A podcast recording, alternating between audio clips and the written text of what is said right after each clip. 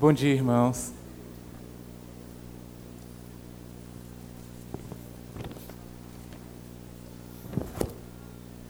Vamos fazer uma oração para a gente dar início à classe de hoje, tá? Oremos. Santo Deus, obrigado, Senhor, pelo teu cuidado, obrigado porque o Senhor tem estado sempre conosco, Senhor. Te pedimos que o Senhor seja conosco essa manhã, que a tua palavra seja pregada aqui, Senhor, e seja estudada aqui e seja compreendida por cada um de nós, que o teu Espírito esteja presente no nosso meio, é, nos ensinando. Em nome de Jesus, amém. Então vamos abrir em Tiago 1, a partir do versículo 2. Vamos ler Tiago 1, de 2 a 15.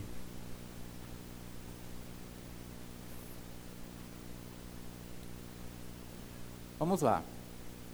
Meus irmãos, tende por motivo de toda alegria o passardes por várias provações, sabendo que a provação da vossa fé, uma vez confirmada, produz perseverança. Ora, a perseverança deve ter ação completa, para que sejais perfeitos e íntegros, em nada deficientes. Se, porém, algum de vós necessita de sabedoria, peça a Deus, que a todos dá liberalmente, e nada lhes impropera, e ser-lhe-á concedida. Peça, porém, com fé, em nada duvidando, pois o que duvida é semelhante à onda do mar, impelida e agitada pelo vento. Não suponha esse homem que alcançará do Senhor alguma coisa. Homem de ânimo dobre, inconstante em todos os seus caminhos. O irmão, porém, de condição humilde, glorie-se na sua dignidade, e o rico na sua insignificância, porque ele passará como a flor da erva. Porque o sol se levanta com seu ardente calor, e a erva seca, e a sua flor cai, e desaparece a formosura do seu aspecto. Assim também se murchará o rico em seus caminhos. Bem-aventurado o homem que suporta com perseverança a provação, porque depois de ter sido aprovado, receberá a coroa da vida, a qual o Senhor prometeu aos que o amam. Ninguém, ao ser tentado, diga: Sou tentado por Deus, porque Deus não pode ser tentado pelo mal, e ele mesmo a ninguém tenta. Ao contrário, cada um é tentado pela sua própria cobiça, quando esta o atrai e seduz. Então a cobiça, depois de haver concebido, dá a luz ao pecado, e o pecado, uma vez consumado, gera morte. Então, aqui, irmãos, tem um tema é, que permeia todo esse trecho, que é a ideia das provações. Provação nada mais é que sofrimento, dificuldade. E o texto ele já começa dizendo que nas provações nós devemos ter alegria. Essa é uma ideia totalmente contraintuitiva. Como é que eu vou ter alegria em sofrimento? Parece não encaixar. Parece que é um quebra-cabeça, um quebra-cabeça que não encaixa. Outra coisa que ele já começa dizendo é que essas provações, elas vão levar à perseverança. Outra coisa que é contraintuitiva. Não necessariamente uma provação leva à perseverança. Quantas vezes a gente não vê pessoas desistirem diante das dificuldades? Então não é uma coisa natural que sempre acontece. Também não é uma coisa que se encaixa facilmente. Então a gente tem aqui, como é que a gente vai encaixar provação com alegria? Como é que a gente vai encaixar provação, o sofrimento, com perseverança? Temos aqui um quebra-cabeça que não encaixa. Mas ele encaixa. Ele parece não encaixar. É contraintuitivo. Nós vamos ver aqui como a gente pode responder. Como a gente vai encaixar essas coisas? Como que essas ideias se encaixam? Porque elas parecem não encaixar. Né? Para ver como elas se encaixam, nós vamos falar um pouco sobre o sofrimento em si à luz da Bíblia, de um modo geral. Depois a gente vai voltar para o texto para compreender como que essas ideias de fato vão poder se encaixar. Bem, irmãos, aqui essa carta, como o pastor explicou domingo passado, ela foi escrita por Tiago, de um modo geral, para crentes que viviam espalhados pelo mundo. É? Então, no caso, os judeus convertidos, principalmente, eles eram perseguidos, eles passavam por sofrimento. Os destinatários da carta passavam por sofrimento. Basicamente, eles eram perseguidos por muitas pessoas, especialmente pelos judeus que não eram convertidos. Então, era uma perseguição que já vinha com, com um ar de traição, que era uma perseguição de pessoas de sua própria, sua própria origem, sua própria raça, digamos assim. Né? sua própria, é, é, sua própria cultura. E eles eram perseguidos, eles passavam por perseguições, eles passavam por sofrimentos. Então, as pessoas que estavam lendo, elas estavam nesse contexto de sofrimento. E, evidentemente, irmãos, todos nós passamos por sofrimento. O sofrimento é uma parte natural da vida. Uns passam por mais sofrimento, outros por menos sofrimento. Né? É, o crente, ele sempre vai ter, por exemplo, o sofrimento de ter o pecado na vida dele, que é algo que ele quer superar, algo que ele quer vencer mas que ele não consegue totalmente nesse mundo. Isso em si já traz um sofrimento. Né? Algumas pessoas têm sofrimentos maiores, algumas pessoas têm sofrimentos de doenças, sofrimentos de, de perdas de pessoas queridas, ou sofrimento de traição, sofrimento de dificuldades, de desemprego, de dificuldades financeiras, de pobreza. É, são inúmeros tipos de sofrimento que nós podemos passar. E o interessante é que a nossa sociedade ocidental, hoje, ela não lida bem com o sofrimento. Ela, ela basicamente se construiu em cima de valores de uma maneira que ela não consegue lidar com o sofrimento. Basicamente, a nossa sociedade ocidental hoje, ela é guiada pelo prazer e pela busca pela liberdade individual. Então, o prazer próprio. Eu quero prazer para a minha vida então, se o meu valor principal é a busca do meu prazer, como é que eu vou lidar com o sofrimento? O sofrimento é o oposto do prazer. Então, é como se o sofrimento fosse uma pausa na vida, se, ele fosse o contrário da própria vida. De maneira que eu não vou conseguir lidar bem com ele, porque ele parece a morte, a ausência de existência. Ele parece que ele só pode ser visto é, é, se eu tenho a minha vida pautada pela busca pelo prazer, o sofrimento ele é no máximo, eu vou conseguir ver ele no máximo como um, um, um parênteses na vida, para depois eu retomar a vida depois. Porque eu não vou conseguir ver algo de bom vindo desse sofrimento, se o que eu busco é o prazer. Né? E a sociedade ocidental ela é basicamente baseada também no, no, na busca pela liberdade individual. Eu quero eu decidir o que é bom para a minha vida. Eu não quero influência de igreja, influência de família, influência de Estado, influência de ninguém. Eu é que sei o que é bom para mim. Eu quero escolher o que é bom para mim. Então, é, no fundo, essa coisa da liberdade individual é um exercício de um poder individual. Né? Eu quero escolher o que é bom para mim porque eu quero exercer o meu poder de escolha. O poder é meu. Eu tenho poder e eu exerço poder porque eu tenho valor, porque eu acredito em mim mesmo, porque eu olho para mim mesmo e vejo alguém, como já estão dizendo até em, em, em, círculos, em círculos evangélicos, entre aspas, né? como eu sou como Deus. É? Deus não é tão diferente assim de mim. É, tem alguns, alguns, algumas pessoas dizendo isso aí em meios evangélicos, infelizmente. É? Então, é, mas a ideia cristã não é essa, não é? Essa ideia de liberdade individual, de busca pelo poder, de, de exercício do poder individual, ela é basicamente isso que permeia o mundo. Agora veja, se a minha vida e os meus valores são construídos é, de maneira que eu só vejo sentido naquilo que eu consigo escolher, naquilo que eu consigo eu mesmo fazer, naquilo que eu consigo eu mesmo determinar, qual o sentido que vai haver na minha vida quando eu estiver no UTI de hospital? sem conseguir escolher nada, sem conseguir exercer poder sobre nada. Então, a sociedade ocidental que tem uma cultura baseada no prazer e na liberdade individual, ela não consegue lidar bem com o sofrimento. Basicamente, o sofrimento é o contrário de tudo que ela acredita. Então, a ideia cristã, ela não é nada disso. Ela é o oposto disso. O que é um ensino cristão sobre o sofrimento?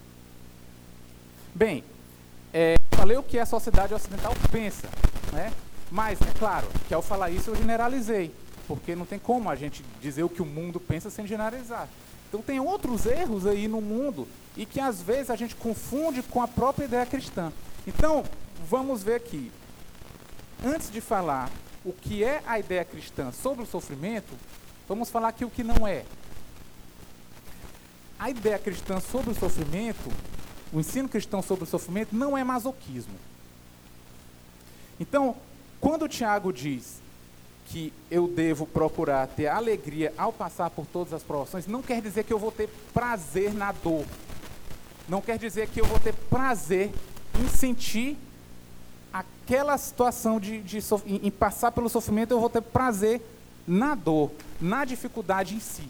Não é isso. Não é isso. A dor ela é sempre inimiga. Ela não existia antes do pecado. O que é que a gente vê em Gênesis? Deus criou o mundo e ao terminar a criação ele viu que tudo era bom. E o que que a gente vê em Apocalipse depois que o universo vai ser redimido? A gente vai ver que não vai existir dor. Deus vai enxugar toda lágrima, não vai existir morte, não vai existir dor. Então a dor é inimiga, não é na dor que eu vou encontrar prazer. Então o ensino cristão não é o prazer na dor, em sentir dor. Também o ensino cristão não é o estoicismo. O que é o estoicismo? É, é, é eu passar por uma situação de sofrimento impassível, sem sentir sem, sem sofrer, sem sentir dor, porque eu tenho uma força interior. Né? Então o estoico é, é, ele, ele passa, ele diante de uma situação de sofrimento ele está aqui, ó, inteiro, né? não sofre. Ele não sofre. Está tudo, tudo no contexto de dor para ele, mas ele não sofre. O ensino cristão não é esse. Muito pelo contrário. O que a gente vê na Bíblia é Cristo chorando, é Cristo sofrendo, é Jeremias escrevendo um livro inteiro de choro. Né? O que a gente vê na Bíblia é o sofrimento mesmo. Não é você estar impassível aqui, durão, diante do sofrimento, sem chorar, sem expressar sua dificuldade. Não é estoicismo. E não é o prazer na dor. Então, o que é um ensino cristão do diante do sofrimento, se não é nada disso? Bem, vamos primeiro fazer uma antítese em relação ao ensino ocidental que eu falei. Né? A sociedade ocidental hoje, basicamente, ela é movida pela busca pelo prazer e pela busca pela liberdade individual. E o cristianismo é o exato oposto disso. Exato oposto. Então, ao invés de buscar o meu prazer, no cristianismo eu vou buscar a glória de Deus. Eu vou buscar o prazer de Deus, eu vou buscar agradar a Deus e não a mim mesmo. Então, na medida em que o objetivo da minha vida não é eu mesmo sentir prazer, mas é eu agradar a Deus, pode ser que tenha um espaço para o sofrimento aí. Pode ser que o sofrimento faça sentido. Então, é, pode ser que uma situação que não me traga prazer agrade a Deus, e aí vai fazer sentido o sofrimento. Então, o cristianismo também é o oposto dessa ideia de liberdade individual. O, o, cristianismo é você ser livre sendo servo. Eu vou ser servo de Deus. Então, o exercício de liberdade é a liberdade de Deus. É o que Ele escolheu, eu vou fazer.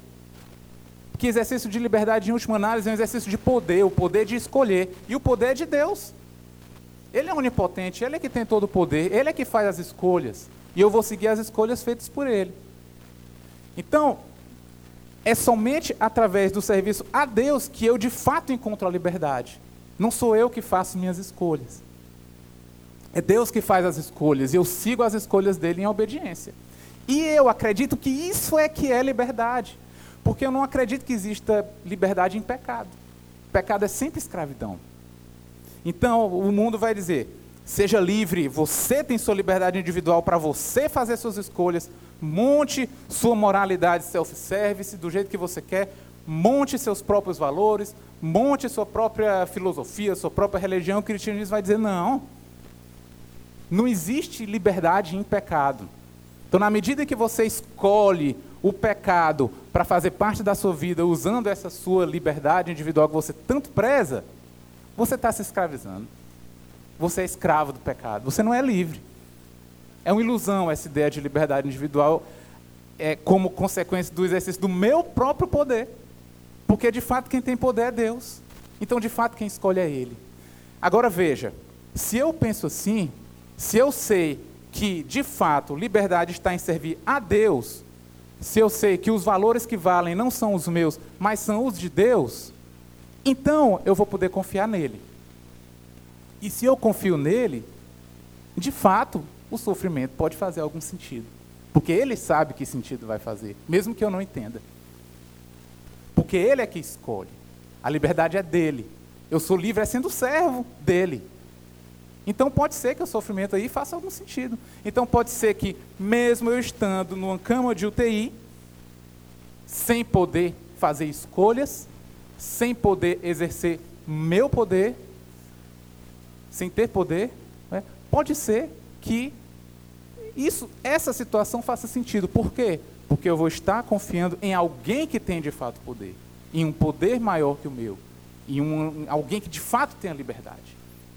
Então, só a partir desse contexto de, do que é liberdade e do que é, é, é, é, a glória de Deus, a busca pela glória de Deus e da busca pela liberdade, que é sendo servo, só a partir desse, desse contexto é que eu vou poder, de fato, começar a compreender o sofrimento à luz da Bíblia.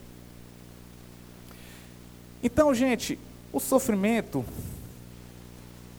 ele é tanto justo quanto injusto. Aí aqui tem uma frase que parece contraditória e parece difícil de compreender, mas é verdade. É o que a Bíblia ensina, que o sofrimento é tanto justo quanto injusto.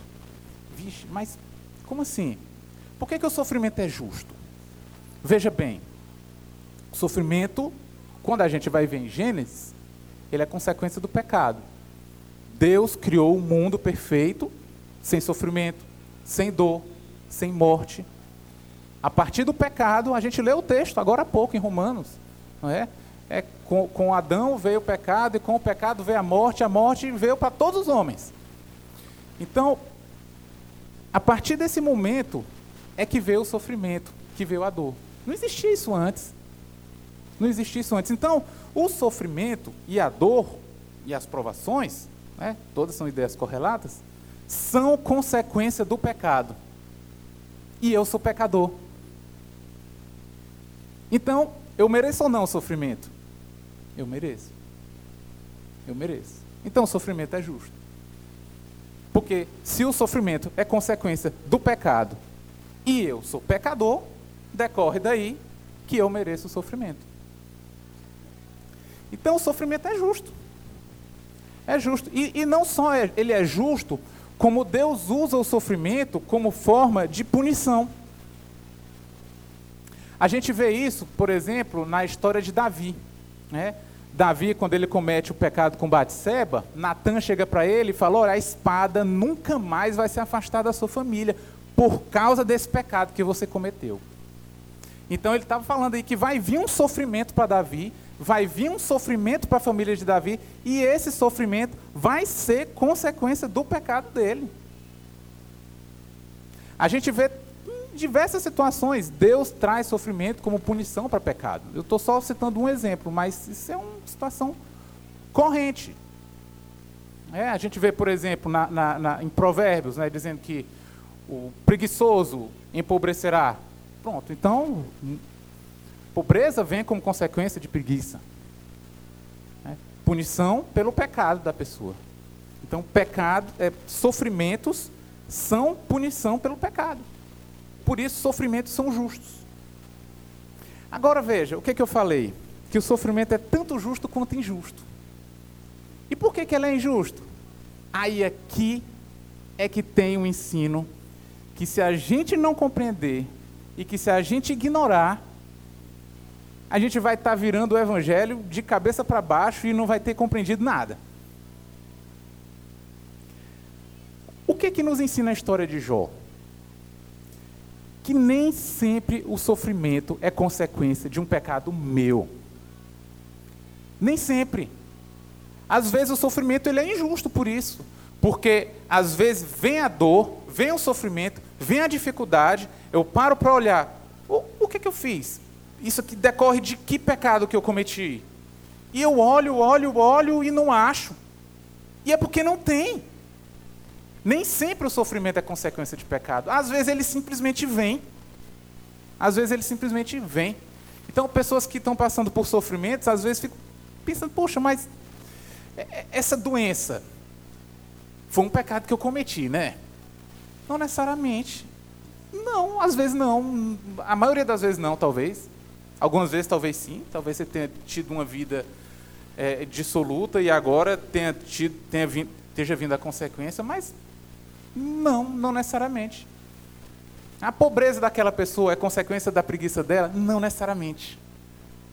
Pode ser simplesmente porque a sociedade se organizou de um jeito que ela nunca conseguiu sair daquela situação, mesmo não sendo preguiçosa. Né? Então, o sofrimento não necessariamente é consequência de um pecado meu, de um pecado da pessoa que sofre. Às vezes ele simplesmente vem. E vem por quê? Não sei.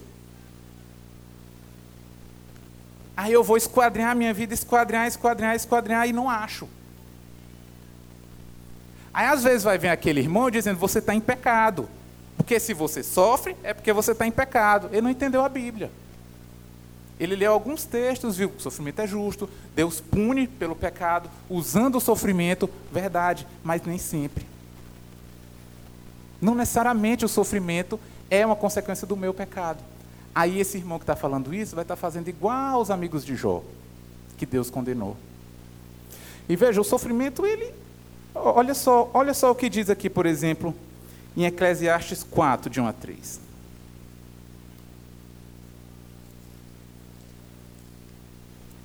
Diz o seguinte: Vi ainda todas as opressões que se fazem debaixo do sol.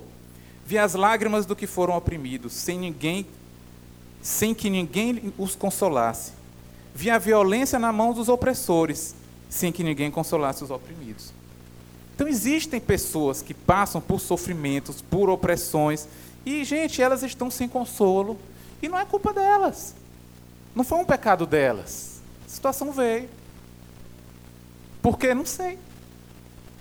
Porque não sei. Então, o sofrimento, ele é tanto justo quanto injusto. E é por isso que a gente pode chorar diante do sofrimento, mas sem se amargurar. Porque, em última análise, eu mereço sim sofrimento de um modo geral. Apesar de que não necessariamente esse sofrimento que eu estou passando é consequência de meu pecado. Mas o que eu mereço não é a morte, porque eu sou pecador. O que eu mereço não é o inferno, porque eu sou pecador. Então eu não vou me amargurar diante do sofrimento. Mas eu sei que esse sofrimento não necessariamente ele é consequência do meu pecado. Eu vou chorar. Cristianismo não é estoicismo, não é você estar impassível diante do sofrimento. É chorar. Jesus chorou, como eu falei, Jeremias escreveu um livro inteiro de choro. Né? E a Bíblia tem choro do início ao fim. É, salmos, tem muitos salmos que são, o salmista se derrama diante de Deus, fala coisas que se você for um estoico, você vai dizer que ele é um herege, mas não, ele simplesmente está derramando a alma dele diante de Deus numa situação de sofrimento. Está sendo transparente, está sendo sincero, está demonstrando o que de fato ele pensa, o que de fato ele está sentindo naquele momento. Então nós podemos chorar diante do sofrimento, mas sem se amargurar com Deus. Porque a gente também não pode chegar para Deus e dizer: Deus, eu mereço uma vida sem sofrimento. Não pode, porque não é verdade.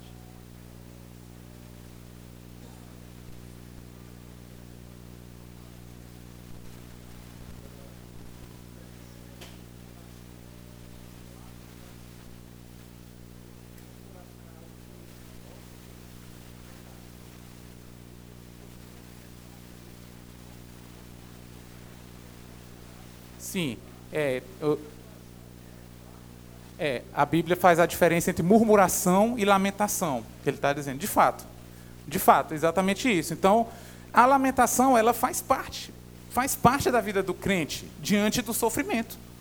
Ela é natural.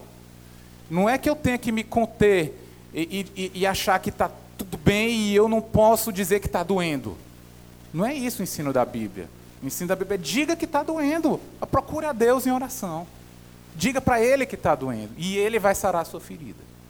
Esse é o ensino da Bíblia. Não é você se prender dizendo que não está doendo. Então, veja, o sofrimento é tanto justo quanto injusto. E por isso a gente pode chorar, porém sem amargura. Deus é ao mesmo tempo soberano e sofredor. É outra realidade bíblica a respeito do sofrimento.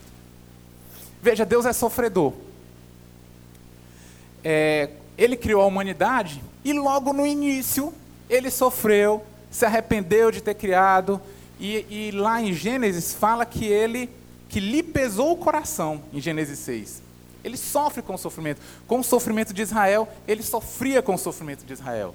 Isso, estou me referindo a Deus Pai, se a gente falar de Cristo, meu amigo, aí é que é sofrimento mesmo. Ele é o servo sofredor, como diz em Isaías. Então ele veio para sofrer em nosso lugar, para nos dar salvação sofrendo em nosso lugar.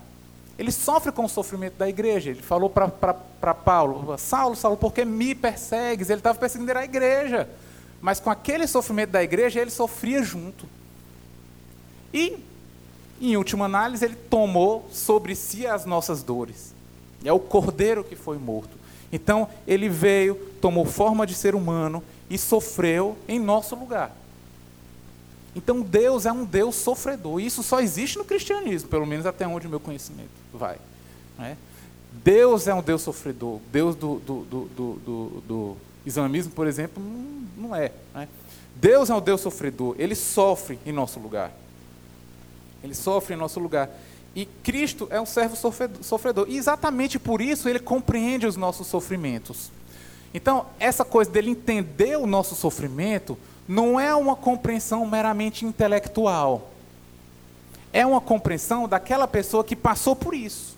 É muito diferente você encontrar consolo de alguém que está simplesmente explicando intelectualmente o seu sofrimento e você encontrar consolo de alguém que de fato passou por aquilo. Então, o, consolo que a gente encontra em Cristo é porque ele de fato passou por aquilo. Né? Ele de fato passou pelo sofrimento. Ele passou por sofrimento físico. Ele passou por sofrimento de traição. Ele passou, passou por sofrimento até de preconceito de origem. Falaram, é, será que vem alguma coisa boa de Nazaré? Ele passou por sofrimento de, de pobreza. Ele passou por sofrimento de todo tipo de sofrimento que você imaginar. Ele acabou passando por quase todo tipo.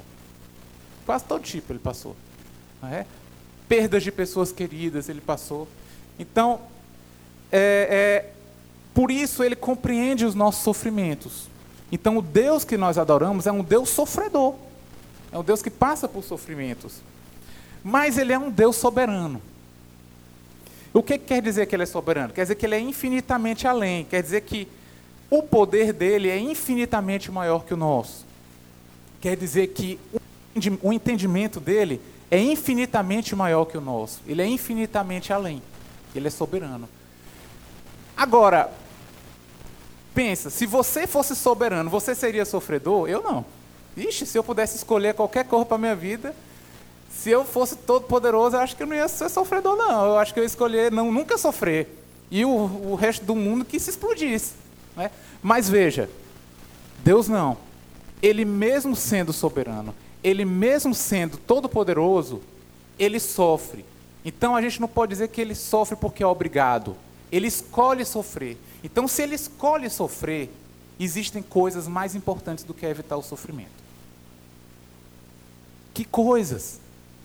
Ora, às vezes dá para perceber, dependendo do tamanho do sofrimento. Não é? Então, se eu estou educando uma criança, eu sei que se eu discipliná-la, ela vai passar por um sofrimento. Tem coisas mais importantes que evitar esse sofrimento, porque ela vai aprender coisas para depois. Então, ela pode não entender. Eu entendo porque eu tenho mais compreensão do que ela. Né? Eu com meus 40 anos e ela com os 4 dela. Então eu tenho essa compreensão mais do que ela. É, agora, e o sofrimento que eu não consigo encontrar sentido? Talvez se eu tivesse no lugar da criança eu não achasse sentido nesse, naquele sofrimento dela. Não é? é? Eu, como criança de 4 anos, talvez não achasse sentido. Por que, eu fui disciplinado? Porque queria riscar o carro. Com, um, um, sei lá, é, foi o que aconteceu lá em casa essa semana. É, riscar o carro é, com, com um lápis de cor, sei lá. É. Então, é, talvez eu não vou encontrar sentido. Por que isso? Por que isso? Por que, que eu fui disciplinado por isso? Mas tem um sentido. Tem um sentido. Eu que não entendi. Então veja, Deus é soberano e é sofredor. O simples fato dele ser as duas coisas ao mesmo tempo já comprova que existem coisas mais importantes que evitar o sofrimento. E como ele é onisciente, ele é infinitamente além, isso quer dizer que a compreensão dele está muito além da nossa. Então, não necessariamente eu vou encontrar sentido no sofrimento pelo qual eu passo, mas algum sentido existe e ele sabe. E ele sabe. Então, às vezes, o sofrimento ele vai parecer muito desproporcional para mim. Às vezes eu vou pensar, poxa, isso que está vindo para mim, olha, eu sei que Deus é soberano, é amoroso, eu sei tudo isso, mas isso que está vindo para mim é muito, não parece, parece desproporcional, não faz sentido. Mas algum sentido tem. Ele é onisciente e eu tenho que confiar nele. Então, da mesma maneira que a reação correta daquele filho de quatro anos é confiar na disciplina do pai de 40, confiar no sofrimento infligido pelo pai de 40, da mesma forma, a minha melhor reação é confiar.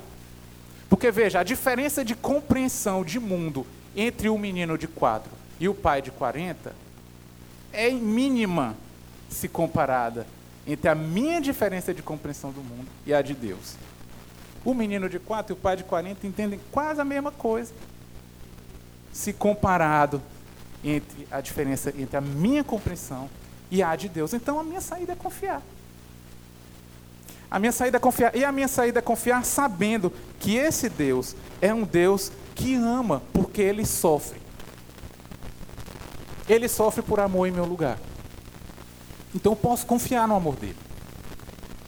Eu posso confiar porque ele ama e posso confiar porque ele é onisciente, mesmo sem eu entender mesmo sem eu entender o porquê desse sofrimento, o porquê dessa dificuldade. Eu posso confiar da maneira como uma criança confia num pai. Eu posso confiar em Deus. Então vamos voltar ao texto para ver se a gente consegue montar agora aquele quebra-cabeças. O que, que era o quebra-cabeças que, que a gente tinha visto? A gente tinha lido aqui Tiago, principalmente os, os, os, os primeiros versículos, Tiago 1, 2 a 4. Então vamos lá.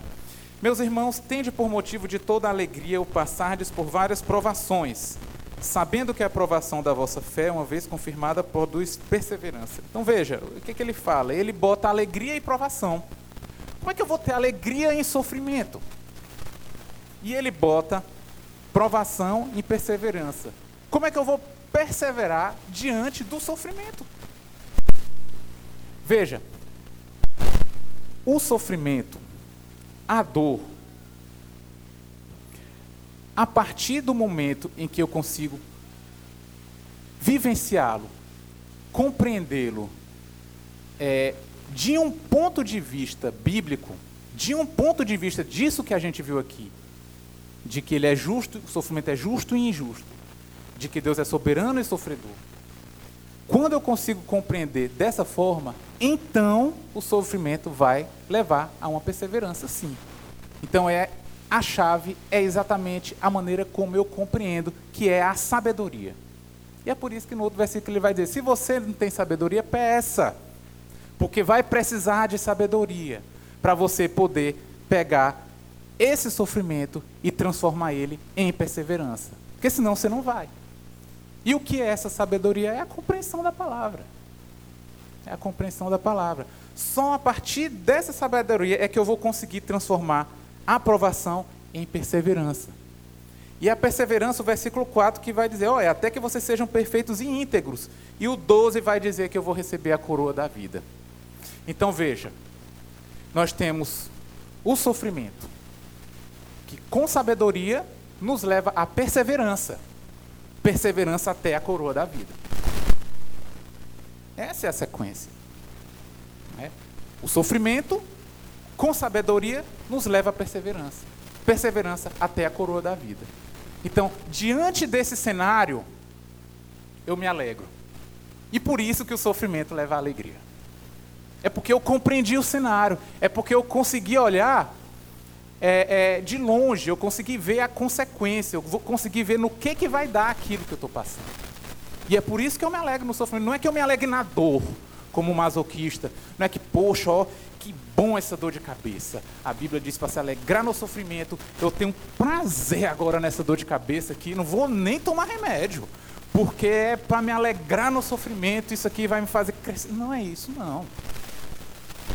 Isso é masoquismo.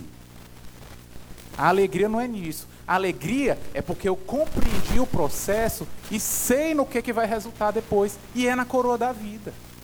Eu sei que o sofrimento, encarado com sabedoria, vai levar à perseverança, que vai levar à coroa da vida. Como eu sei no que, que vai dar esse sofrimento, eu me alegro nele. Eu me alegro nele. Eu me alegro, mas eu choro também, porque dói. Então eu me alegro e choro. Vixe, se alegra e chora? É. Não é um negócio complexo, mas a vida é complexa. Eu me alegro e choro ao mesmo tempo. Eu choro porque dói.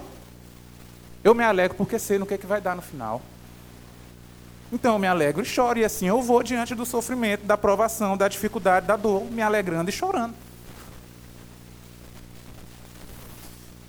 Então esse sofrimento, ele vai, o versículo 4 fala: Ora, a perseverança, que é a consequência, né, o sofrimento que é, é, é Vamos ler o 2 de novo, né? Tende por motivo de toda alegria o passardes por várias provações, sabendo que a provação da vossa fé, uma vez confirmada, produz perseverança. Então, perseverança vai ser a consequência da provação, quando ela é observada, quando eu passo por ela com sabedoria. Então, essa perseverança, ela deve ter ação completa para que sejais perfeitos e íntegros, em nada deficientes.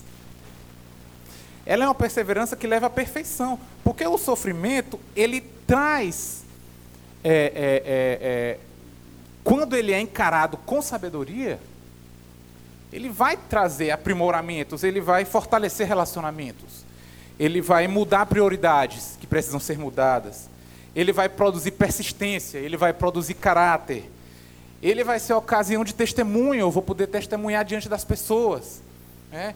diante até de anjos, e ele vai me ensinar a ajudar outras pessoas. Paulo fala isso lá em 2 Tessalonicenses, em 2 Colossenses 1:4, ele fala que o sofrimento dele ensinou ele a ajudar outras pessoas que passam por sofrimento. Então tudo isso o sofrimento vai trazer, né?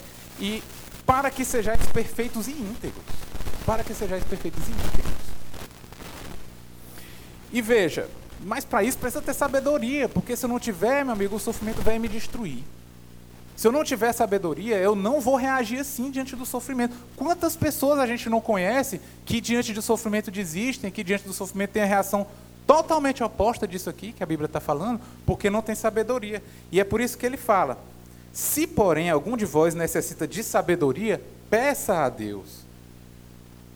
Então, de que sabedoria ele está falando? Primeiramente, ele está falando da palavra. A sabedoria é a compreensão bíblica do sofrimento, a compreensão bíblica a respeito do sofrimento, que a gente acabou de resumir aqui. Compreender que ele é justo e injusto, compreender que Deus é soberano e sofredor, compreender que Deus é onisciente, onipotente, e mesmo sendo onipotente, ele escolhe sofrer. Então, tem sentido em sofrimento. E compreender que o sofrimento vai acabar em algum momento, quando a gente receber a coroa da vida. Então, diante dessa compreensão, aí sim eu vou encarar o sofrimento da maneira certa. Porém, irmãos, tem uma outra coisa. Às vezes eu tenho sim esse entendimento intelectual de tudo isso. É, às vezes eu conheço a Bíblia, conheço a teologia, conheço o que ela ensina sobre o sofrimento. Mas quando ele vem na minha vida, é outra história. É outra história, meu amigo. É outra história. É, então, tem um longo caminho entre transformar esse conhecimento intelectual da Bíblia sobre o sofrimento em um consolo prático no meu dia, no meu sofrimento. Tem um longo caminho. Tem um longo caminho. Agora, claro, se eu não tiver nenhum conhecimento teórico, aí eu estou perdido. Eu vou ter um caminho muito mais distante. Né? Então, que eu tenha, que a gente tenha esse conhecimento. Agora, ciente que tem um caminho entre transformar ele e em um consolo prático para a minha vida. E como eu trilho esse caminho? Ainda bem que Tiago fala aqui. Se algum de vós necessita de sabedoria, peça a Deus. Então é através da oração que eu vou conseguir transformar esse conhecimento teórico em um consolo prático para a minha vida. Peça a Deus. É o que ele fala. Agora, diante do sofrimento, irmãos, eu estou falando sobre sofrimento sem nunca ter passado por uma dificuldade muito grande na minha vida. Deus tem me poupado disso. Né? Nos últimos meses, eu tenho convivido com pessoas que têm passado por dificuldades assim. E isso tem me feito pensar um pouco mais sobre isso. É, então, irmãos, essa, essa coisa de transformar o conhecimento na prática, na minha vida, isso precisa de oração para isso. Precisa de oração para isso. Agora, a pessoa que está numa situação de intenso sofrimento, nem sempre para ela vai ser fácil orar. Nem sempre para ela vai ser fácil orar. E às vezes a oração para ela, ela vai vir não como um alimento, mas como um remédio. Como um remédio mesmo. Às vezes ela vai vir como um remédio até amargo. Mas ela tem que vir. Ela tem que vir. Tem que tomar. Então, o, o, o crente numa situação difícil assim, ele tem que pensar assim: eu não estou com vontade de orar, sei lá, tá tudo tão difícil que eu não tenho nem vontade de orar. Mas eu tenho que orar. Eu tenho que orar. Porque só através da oração é que vai vir a sabedoria prática para a minha vida no dia a dia. Então, encarar a oração como um remédio. Então, na medida que a gente vai tomando, na medida que a gente vai tomando, vai melhorando, vai melhorando, Deus vai trazendo consolo com o Espírito dele e aí ela vai transformar em alimento. E aí ela vai transformar, quem sabe, até na, na alegria do meu dia. E aí eu vou conseguir viver uma vida de oração mais normal, mais regular, como deveria ser a vida do cristão. Mas a oração, às vezes, ela é remédio mesmo. Remédio, e às vezes um remédio amargo, mas que tem que ser tomado numa situação de sofrimento. Porque veja, veja só, o que, que Deus promete aqui? Através de Tiago, não é? Peça a Deus que a todos dá liberalmente e nada lhes impropera e ser-lhe-á concedida. Gente, isso é uma promessa. É uma promessa. Está dito aqui: se você pedir sabedoria com fé, ela será concedida. Promessa. E quem de nós pode se dar ao luxo de abrir mão de uma promessa dessas? De ter sabedoria? A gente não pode se dar ao luxo de abrir mão. Então a gente deve ir com fé, mesmo diante da dificuldade, principalmente diante da dificuldade. Principalmente quando a gente não tem vontade de orar. Principalmente quando a, a, as dificuldades vieram e eu não estou conseguindo nem parar para pensar, porque alguma coisa está acontecendo comigo. Eu não tenho paciência para orar. Principalmente nesses momentos é que eu tenho que orar, pedindo a Deus por sabedoria. É nesses momentos que eu preciso mais. E, irmãos, as pessoas que estão passando por uma situação tão difícil assim.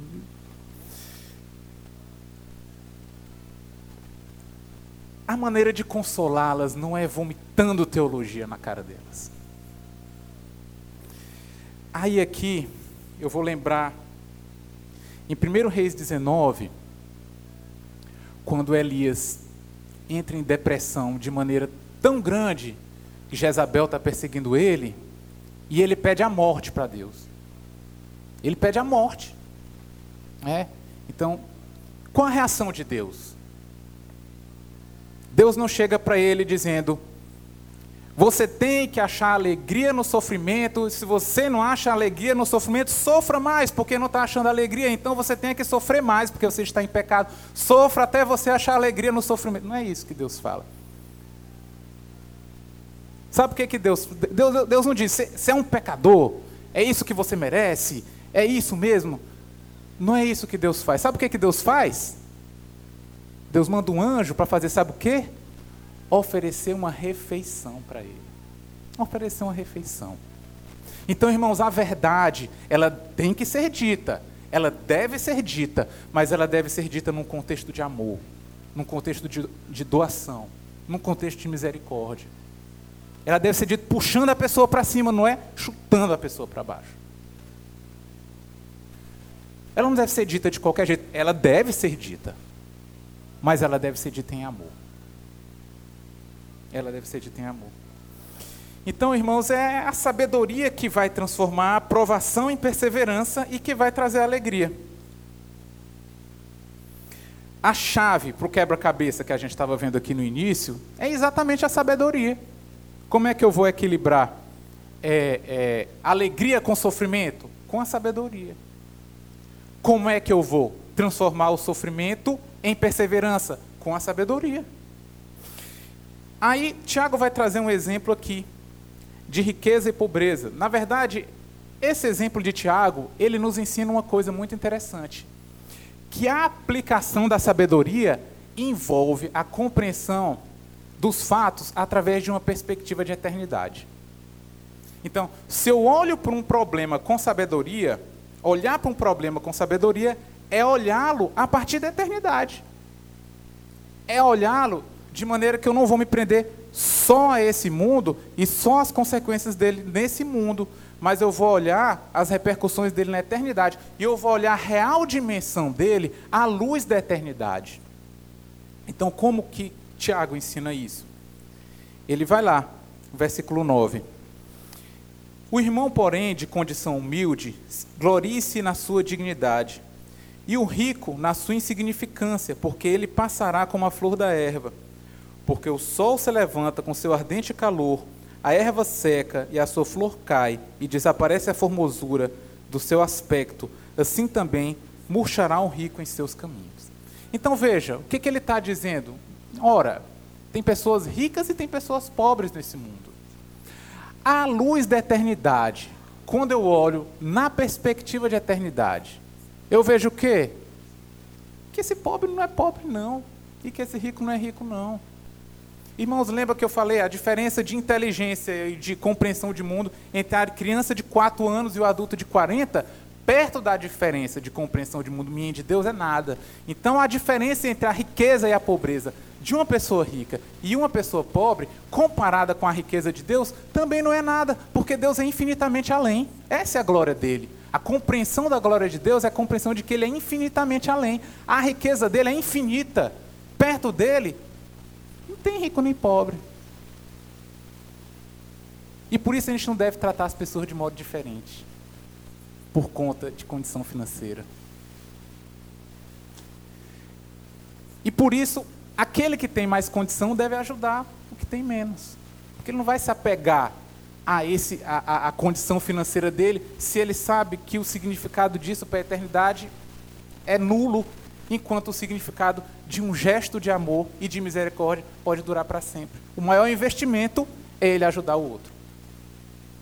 E porque é um investimento que vai durar pela eternidade. Todo outro investimento que ele fizer com dinheiro aí, ó, pss, vai embora. Bolsa cai, acontece qualquer coisa, vai embora. Então, é, perceber que a riqueza não tem significado pela eternidade, vai envolver uma postura altruísta. É, então vamos aqui para o versículo 12. Bem-aventurado o homem que suporta com perseverança a aprovação, porque depois de ter sido aprovado receberá a coroa da vida, a qual o Senhor prometeu aos que o amam. Esse, esse versículo resume tudo que a gente está vendo aqui hoje pela manhã. Então, a ideia de suportar a dificuldade, o sofrimento, com perseverança, que é isso isso advém da sabedoria. E isso vai nos levar à coroa da vida. A ocasião em que nós vamos realmente ser perfeitos e íntegros. A ocasião em que a morte irá morrer. O sofrimento irá acabar. Deus enxugará de nossos olhos toda lágrima. Então, o sofrimento é temporário. O sofrimento é temporário. Todo sofrimento é temporário. Porque na eternidade não vai haver. Na eternidade o que vai haver é a coroa da vida. E é uma vida sem dor, sem sofrimento. É uma vida plena com Deus e perfeita, com corpos. Com corpos é, é, glorificados, que nós nem sabemos como vão ser. O cristianismo ele não traz para a gente a perspectiva de uma vida desencarnada, mas é de uma vida com corpos e uma vida perfeita para sempre com a coroa da vida e sem sofrimento. Isso deve estar sempre na nossa mente quando a gente passa por sofrimento. Porque é jogando essa perspectiva de eternidade que a gente vai ter a real dimensão do nosso sofrimento. Até a perspectiva de tempo. Lembrando que a nossa vida nesse mundo, se comparada com a eternidade, em termos de tempo ela é desprezível. É um tempo desprezível. É como se fosse um minuto, um segundo.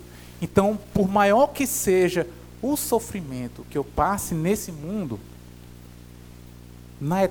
olhando sob a perspectiva de eternidade, ele se esvai muito rápido. Porque a eternidade é muito grande. Ela é infinitamente além também, em termos de tempo. Então é a coroa da vida, essa é a expectativa que eu tenho que ter. Agora, irmãos, tem um caminho errado que a gente pode tomar diante do, do, do, do, da, do sofrimento. Esse é o caminho que vai ser dito aqui no, nos versículos 13 a 15. Ninguém ao ser tentado diga, sou tentado por Deus, porque Deus não pode ser tentado pelo mal e Ele mesmo a ninguém tenta. Ao contrário, cada um é tentado pela sua própria cobiça, quando ela o atrai e seduz. Então a cobiça, depois de haver concebido, dá à luz o pecado. O pecado, uma vez consumado, gera morte. Então, diante do sofrimento, diante da dificuldade, com sabedoria, eu vou para a persistência. Sem sabedoria, eu vou para a cobiça. E aí tem um outro, a cobiça vai levar ao pecado, e o pecado vai levar à morte. Então o sofrimento ele coloca a gente num, numa bifurcação. Com sabedoria eu vou para a perseverança, que vai me levar à coroa da vida. E sem sabedoria eu vou para a cobiça, que vai me levar à morte. A gente deve trilhar o caminho certo e não o caminho errado. O sofrimento ele vai te empurrar para frente ou para um lado ou para o outro. É? Então, irmãos, nós temos que estar preparados para as dificuldades, porque elas vêm. Elas já estão aí. Cada um de nós tem as suas. Cada um de nós tem seus sofrimentos, que eles vêm em diferentes tamanhos, formas e natureza mesmo. É? E talvez tenha, Deus tenha poupado você de qualquer sofrimento de fato, de magnitude grande, como tem me poupado. Ou talvez não. Ou talvez não. Mas ele não tem poupado você do sofrimento do modo geral, ele vem para todos nós. E qualquer hora pode vir um maior. E a gente tem que estar preparado. Tanto para esses que já têm vindo, quanto para um momento em que possa vir, talvez, maior. E como a gente se prepara? Com o conhecimento da palavra. O conhecimento da palavra é a sabedoria. Ela vem primeiro com o conhecimento da palavra. E aí, no momento da dificuldade, com a oração, ela vai se transformar num consolo prático. Então, é essa a ideia. O sofrimento vem, a provação vem, e a gente tem que encará-lo com sabedoria. E para isso precisa compreender a palavra, e para isso precisa orar. Mas se a gente encarar com sabedoria, ele vai ser transformado em, em, em perseverança. E essa perseverança vai transformar nosso caráter, vai transformar nossa vida, nos levar a uma vida de santidade, nos levar a crescer, nos aproximar de Deus e nós vamos alcançar a coroa da vida. A coroa da vida não vai mais haver sofrimento. A morte vai morrer. Não vai mais haver dor. Não vai mais haver dificuldade. Diante desse cenário, eu me alegro com o sofrimento.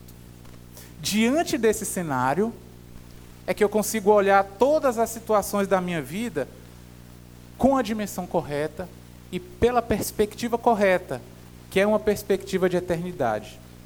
Então é esse cenário que eu tenho que ter sempre na minha mente, porque senão eu não vou encontrar alegria em sofrimento não. Porque senão ele vai me levar a um espiral de desespero e de morte. Mas com esse cenário, aí o caminho para a coroa da vida é certo e é nele que a gente trilha e sigamos nele.